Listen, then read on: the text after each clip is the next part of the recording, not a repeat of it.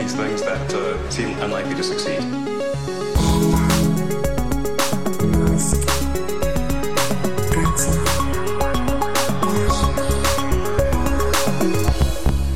Bueno, bienvenidos a un nuevo episodio de Elon, Iván82. Eh, mi nombre es Alex Barredo. Conmigo, obviamente, como todas las semanas, Matías Zavia. ¿Qué tal estás, Majo? Pues te- estoy muy envidioso de toda esa gente que Tesla le ha mandado ya el Plat para que lo prueben, sobre todo en, en circuitos y cosas así. Sí, yo, yo lo tengo. eh, A mí me lo ha enviado. eh, lo tengo aquí dando vueltas por la M40. No, pero la verdad es que los vídeos, los vídeos son acojonantes, ¿eh? Es Vamos, impresionante, sí. no es Fórmula 1, pero vamos. He visto uno que hasta le da cuatro segundos de ventaja para salir y de todas formas el, el Plat acaba ganando, así que no vaya. Sí, sí. Sí, pero bueno, algún detallito más por ahí que se nos haya escapado de lo que comentamos en el, en el evento, etcétera. Sí, eh, de hecho sí, en el evento pues hubo gente que grabó vídeos, por ejemplo, de la nueva interfaz, un par de bloggers probando la nueva interfaz dentro de un Model X, no un Model S, pero bueno, da un poco igual porque es la misma. Y me llama mucho la atención como ahora puedes mover las ventanas como en modo multitarea exactamente igual que en el iPad. Es que yo creo que es una cosa muy, muy, muy inspirada en la interfaz de, de iPadOS. Y bueno, eso, le- eso, por ejemplo, le sorprendió. Y también una cosa que no tiene mucha explicación es que hayan dejado los indicadores de marchas como en la consola Sí, eh, bueno. de- del Model X, pero no se iluminaban ni nada. No sé si porque todavía no es la versión final.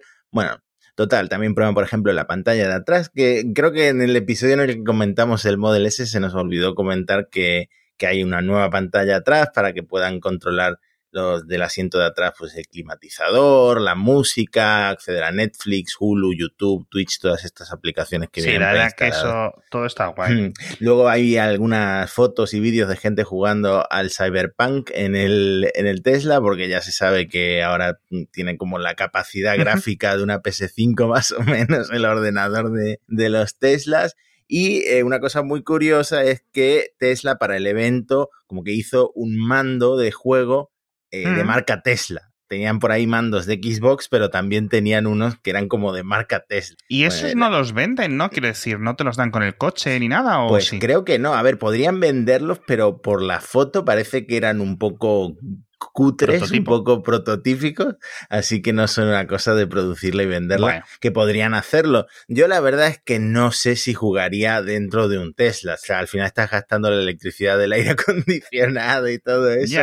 No sé, bueno, supongo que en los tiempos de espera de carga, ¿no? Si es te que vas es de eso. Mm. Todo, todo, todo, todo este, digamos, todo este entretenimiento que Tesla ha ido construyendo desde hace 10 años en, en los coches está destinado a ese rato que pues hace tiempo era más, ¿no? Según han ido acelerando los tiempos de carga, pero está destinado a eso, es decir, eh, y es una cosa bastante ingeniosa que la compañía pues se adelantó al resto de la industria, pero bueno, hablando de adelantamientos, todo este tema de la velocidad, a mí tengo que decir que es que mm, no es para mí. Es decir, entiendo que hay como un subconjunto de gente interesada en los coches más deportivos, que le gustan los Tesla por la velocidad, por la aceleración, etcétera. Te lo juro que a mí es la cosa que menos interés tengo cuando la gente dice, sí, pero es que este, el Model X eh, va más rápido que el Match E de, de Ford. Y yo, ok. O sea, ok. No, totalmente fuera de mí. O sea, no digo que no sea importante, obvio, pero, pero de verdad que no. Claro. De hecho, el, en, el- lo probamos una vez en la, en la aceleración del Model 3, del performance, y te acojonas, tío, porque es que es demasiado, Sí. demasiado rápido. No, tío. yo no me quiero imaginar pensado- el plazo, claro. Yo siempre he pensado, cuando hago mis cálculos de ¿podría yo permitirme un Model 3? Eh, he pensado, bueno, el de un solo motor, el de... Sí. si no fuera por la limitación de la autonomía, yo no necesito aceleración de Sí, exacto. que te dan miedo y que te dejan pegados al asiento, pero bueno. Sí.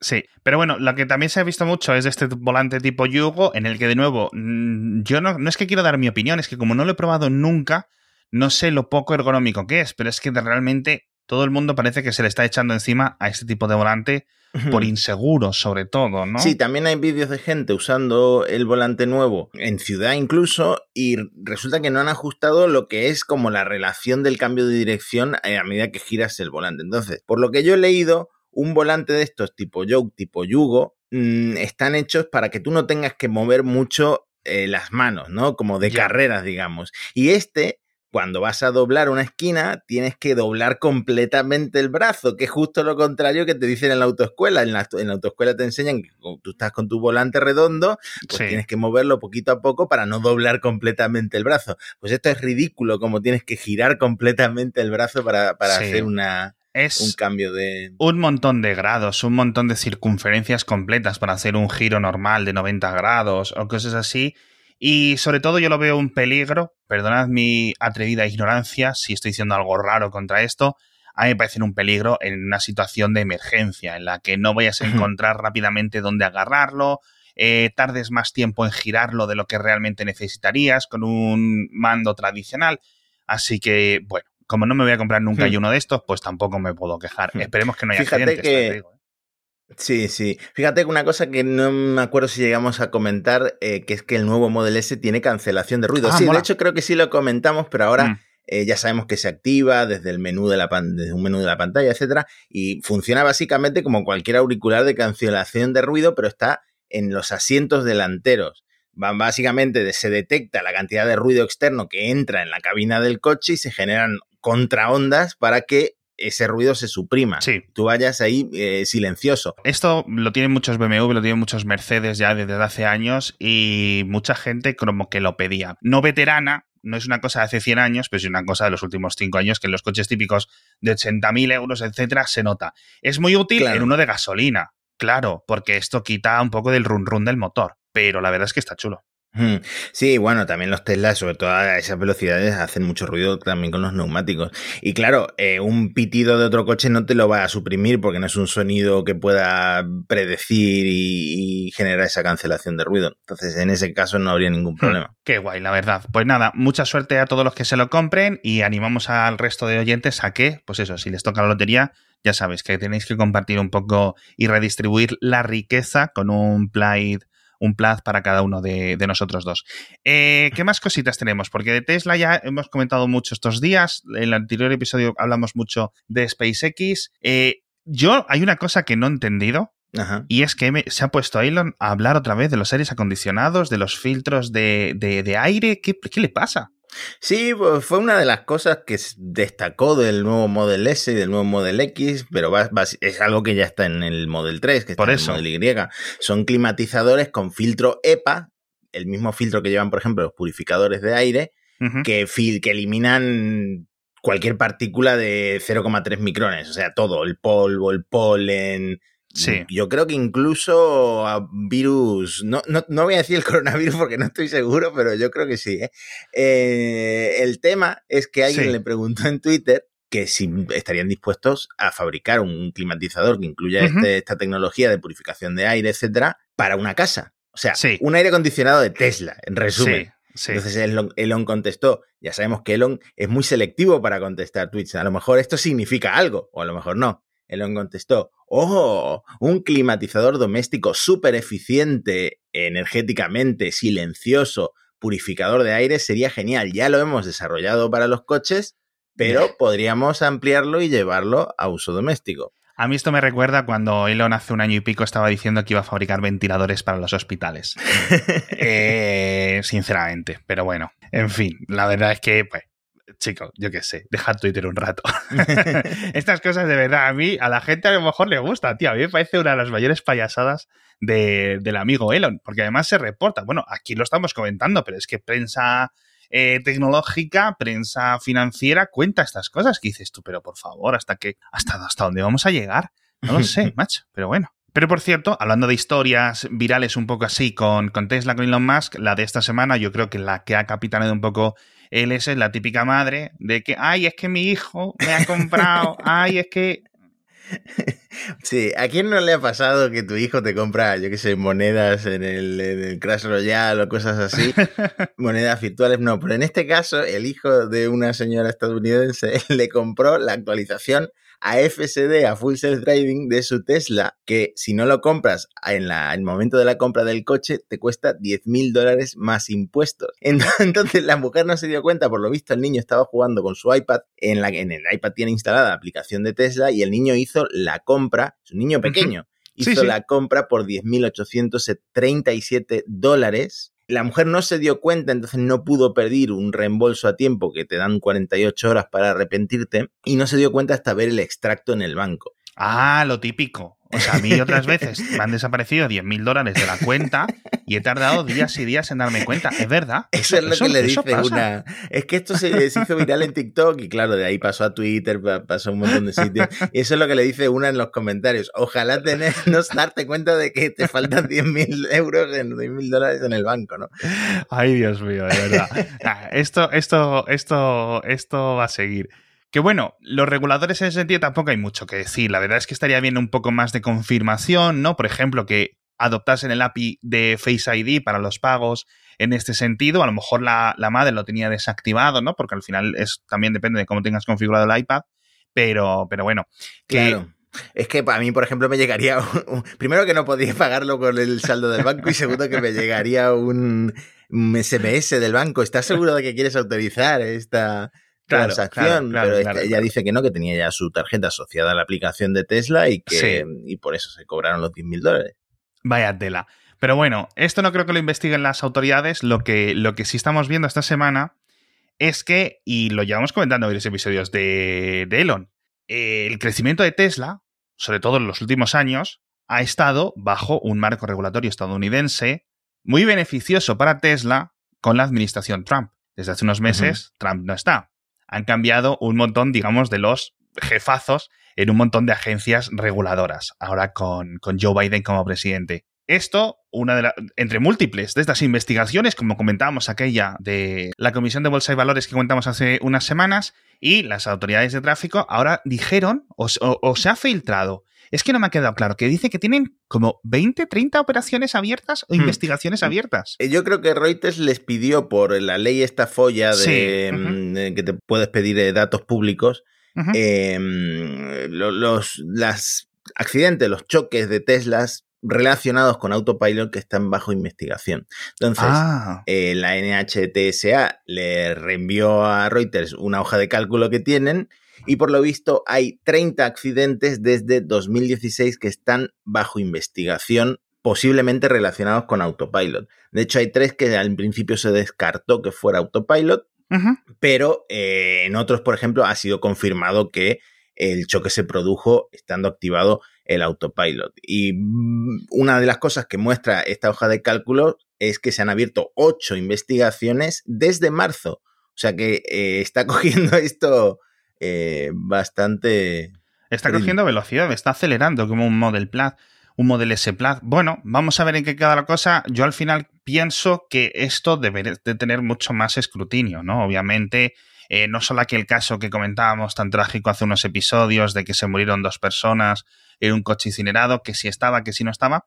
Simplemente por dar un poco más de sensación de seguridad a los otros dueños y a los que comparten la carretera con, otras personas que estén utilizando este software, ahora que más o menos va acelerándose hacia, hacia ese futuro sistema un poco más, más, más avanzado, que por cierto sigue sin llegar, ¿no? Decían que iba a estar para entonces la beta 9.0 del Full Self Driving y sigue, y sigue sin llegar, pero bueno, si todos los retrasos son estos, en, Tesla, pues iría la compañía, vamos, como un cohete. En China, tío, comentamos el otro día, hace dos episodios también, un montón de problemas, pero siguen, siguen con jaleos, macho. Sí, es que por lo visto Tesla ha abierto en Weibo, que es como el Twitter chino, una cuenta oficial para su departamento legal. Y según varios blogueros, TikTokers y gente influente en redes sociales de China, esta cuenta les está mandando amenazas de que Tesla puede emprender acciones legales contra ellos por ah. difamar a la compañía. Típico, típico. Entonces, esto es algo que, por ejemplo, en el pasado hizo Tencent y Tesla en China se está inspirando en ese, en ese tipo de procedimiento legal para amenazar a blogueros que han sido críticos con Tesla, sobre todo mm, sin eh, justificación, digamos, mandándoles cease and desist para empezar, si se desiste. Entonces, estos procedimientos lo que requieren a menudo es elimina la publicación, sí. una disculpa pública y no sé si están pidiendo compensación, pero podrían llegar a pedir compensación. Bueno, no sé, yo la verdad que las leyes chinas de, de, libertad de expresión en redes sociales las desconozco por completo.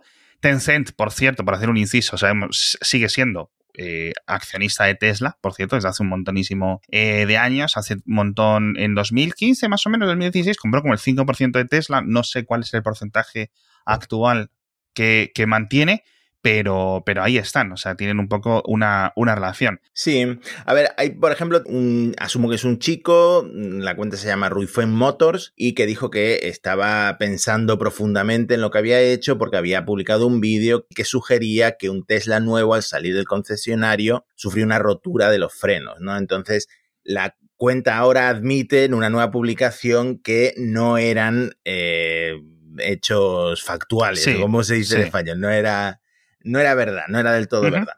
Total, ese tipo de ejemplos, gente que publica pues enfadada contra Tesla, que es una cosa que aquí también ocurre, pero claro, en China hay una crisis tan grande ahora mismo de imagen contra Tesla, pues que Tesla está contraatacando como puede porque es su mercado más grande.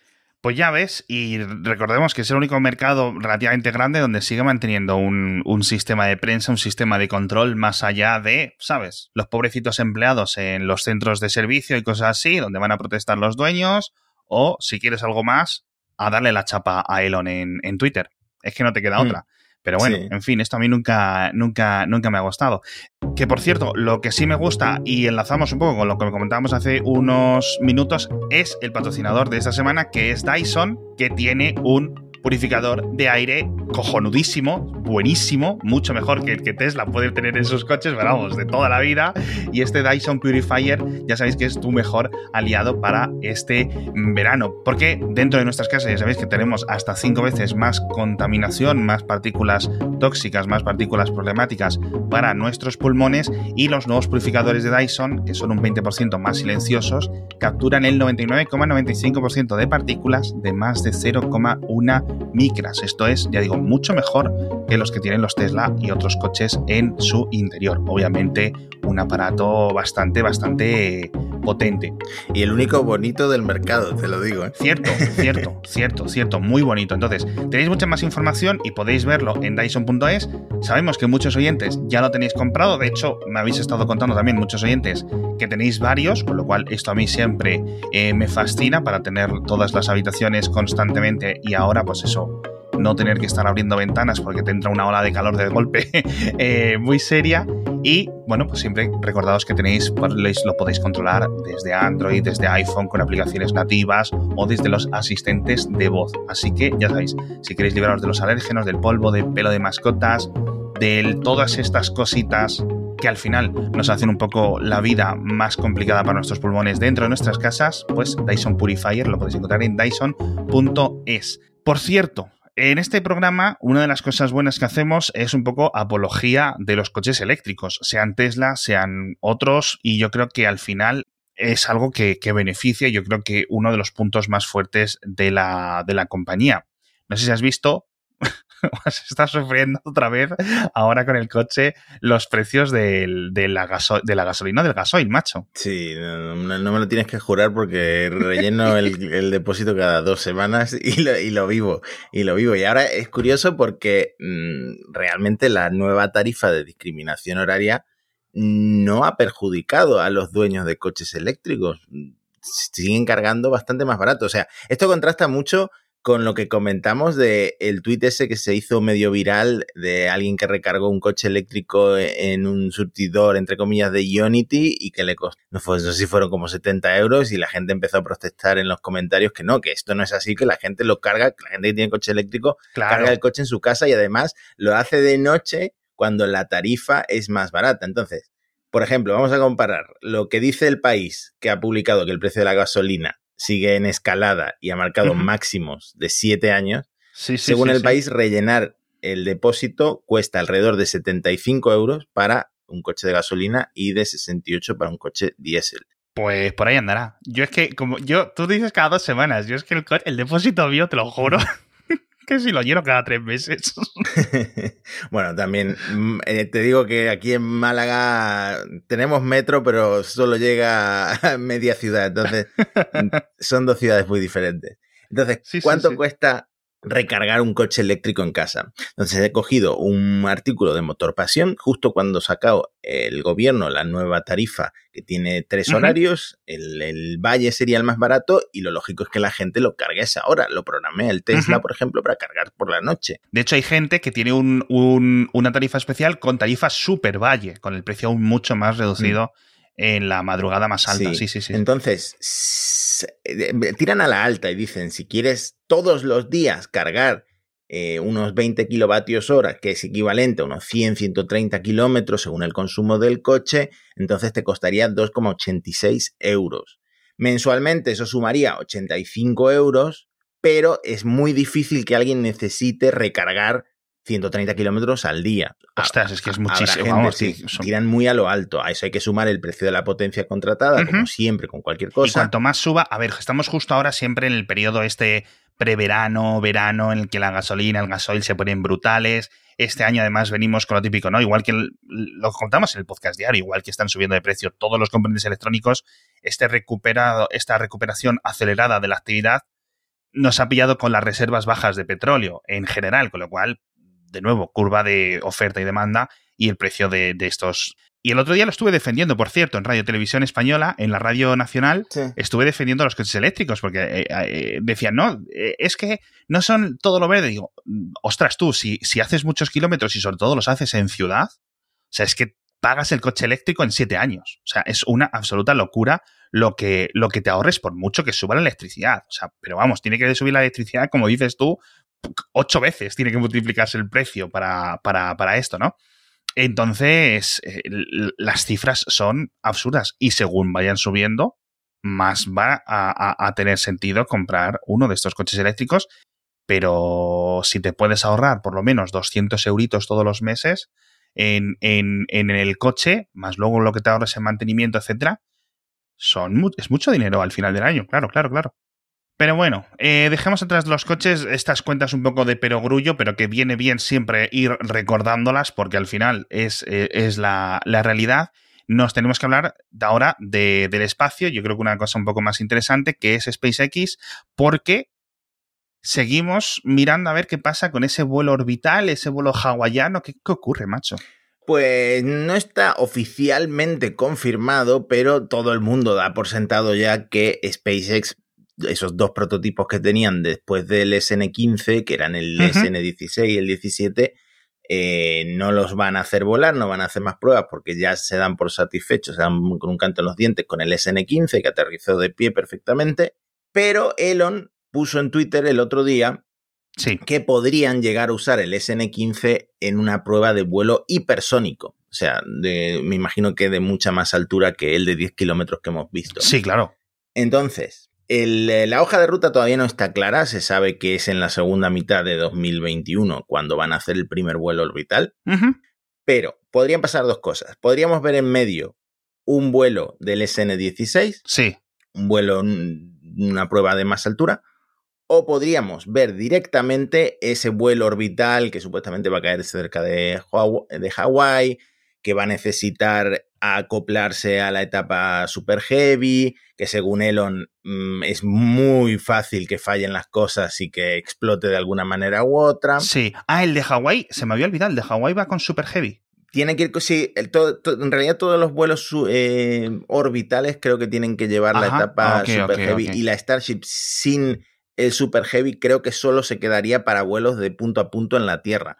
Vale, vale, vale. No estoy completamente seguro, pero creo que es así. Sí. Y claro, el SN20 ya llevaría una nueva mm, de esta mm, escudo térmico, tendría un diseño mucho más avanzado.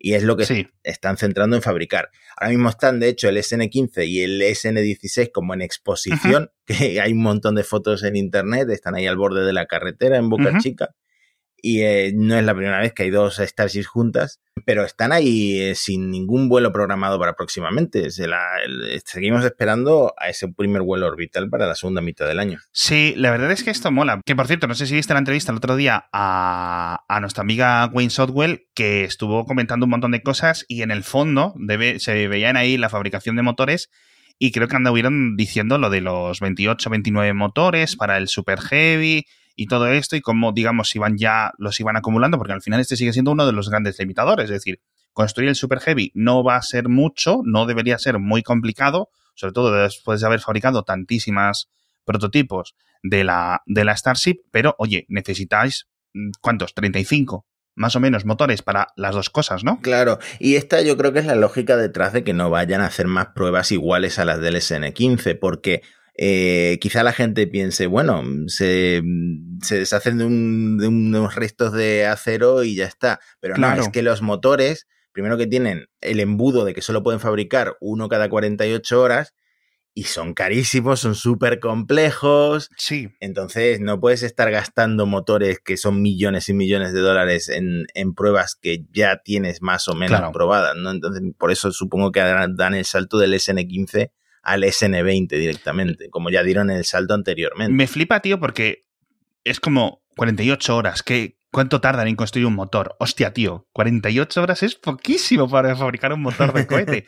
Pero pero, oye, si necesitas 35 o, o así, ¿no? Entre, entre la parte de abajo y la parte superior, eh, pues son dos meses, dos meses y pico. En, si, si, si todo saliera mal, ¿no? En, en, ese caso y no pudieras recuperar nada. Así que la verdad es que yo creo que esto se va a ir para finales de verano, septiembre, octubre, ¿no? Más o menos, entre pitos y flautas. Mm, sí, sí, seguramente se pasa el verano sin ninguna prueba, a menos que pase esta del SN16. Así que por ahora en Boca Chica está muy tranquilito. Sí, que por cierto, estaba mirando ahora mientras comentabas y la diferencia entre supersónico e hipersónico, supersónico todo el mundo entiende que es a partir de Mach 1, de, ese tipo de velocidad del sonido, e hipersónico es a partir de 5, ¿vale? Es decir, 5 veces más rápido que supersónico, con lo cual la verdad es que, de nuevo, volvemos a recordar a los oyentes eh, esa estancia en Hawái de varias semanas para poder vislumbrar con nuestros propios ojos si esta prueba es real. No nos podemos fiar de los vídeos de internet, claro, ¿no? Sí, cada patrón en, que se meta en Mixion nos compramos una camisa hawaiana distinta. Vaya tela. Eh, por cierto, para seguir hablando de, de SpaceX y acabar un poco el programa, ¿viste lo de las antenas que se apagaban? Las antenas de Starlink por el calor. Increíble, porque me parece un límite muy bajo para una antena que está en el exterior al, a pleno sol, ¿no? Yo sí pongo aquí una antena porque son 50 grados al final lo que aguanta. Sí, a ver, se supone que se apaga a 40 grados. La electrónica tiene sus sensores como los smartphones, etcétera, y se va apagando. Este, un chico en Reddit lo comentó que, claro, en Arizona, ahora ya en junio, tiene que estar pegando un sol y un montón de horas que, que bueno, y lo solucionó poniéndole los aspersores, pero creo que estuvo como siete horas sin internet hasta que consiguió un poco arreglarlo. Es que yo creo que hasta, aquí en Andalucía sería fácil alcanzar totalmente. esa temperatura. Sí, sí, sí, sí, mm. muy fácil, pero es que en, casi, en casi cualquier lugar de la península eh, uno de estos días eh, duros de calor en un objeto que está puesto al sol en una zona en la que, claro, dice, es que no le puede dar la sombra, porque siempre te dice, en la configuración de, de la antena, te dice, tienes que alejarlo de los árboles, porque tiene que tener siempre, entonces tiene que estar con un, digamos, una cúpula de conexiones satelitales para poder tener mayor velocidad, que es que no puede tener nada a su alrededor. Hay algunas mm. cosas que sí le pueden dar sombra, pero es que están por su diseño y por su funcionamiento, los tienes que tener en una zona constantemente al sol en la que le esté pegando. Y va a haber horas en las que le va a pegar muy, muy, muy, muy fuerte. Entonces yo no sé si Tesla, eh, al final estas antenas están en beta, hay que admitirlo, pero deberían de hacerse con un tipo de materiales electrónicos que no sean los típicos de un smartphone, los típicos que podemos tener en algo de nuestro interior, ¿vale? Que estén diseñados para condiciones de temperatura tanto mucho más altas como mucho más bajas. Por ejemplo, me parece que a partir de 20 grados bajo cero centígrados o algo así también se apagan, como es normal. Pero es que los 20 grados bajo cero en cualquier parte del norte de Estados Unidos los alcanzan comúnmente en sus. En, en, febrero y estos meses durillos, ¿no? Entonces, chico, esto es una cosa que está en el exterior y tiene. Vamos, yo me esperaba que tuviera unos márgenes mucho más amplios que los que puede tener un, un, aparato de consumo tradicional. Pero bueno, vamos a ver si mejoran un poco esto o si la gente se las empieza a ingeniar en YouTube, ¿no? Para crear una especie de gadget que le dé un poco de sombra de vez en cuando, ¿no? Pero es una locura. O si no, poner el aspersor cerca, como dice este paisano de Arizona. Pero vamos, me parece un poco una locura, ya digo. Bueno, pero antes de que dejes el episodio, te quería comentar una cosa, y es que nuestra empresa favorita de los más boring, de Boring Company, con la que más nos metemos cínicamente. Con razón, eh, con razón. Ha presentado un nuevo túnel, no es que hayan construido un túnel, sino que han diseñado un túnel de, con el doble de ancho del que tienen, por ejemplo, en Las Vegas, que además estaría capacitado para transportar carga. Entonces, ¿en qué están trabajando? Pues básicamente han diseñado un túnel que en lugar de tener 3,6 metros de diámetro como los actuales, tiene 6,4 metros de diámetro.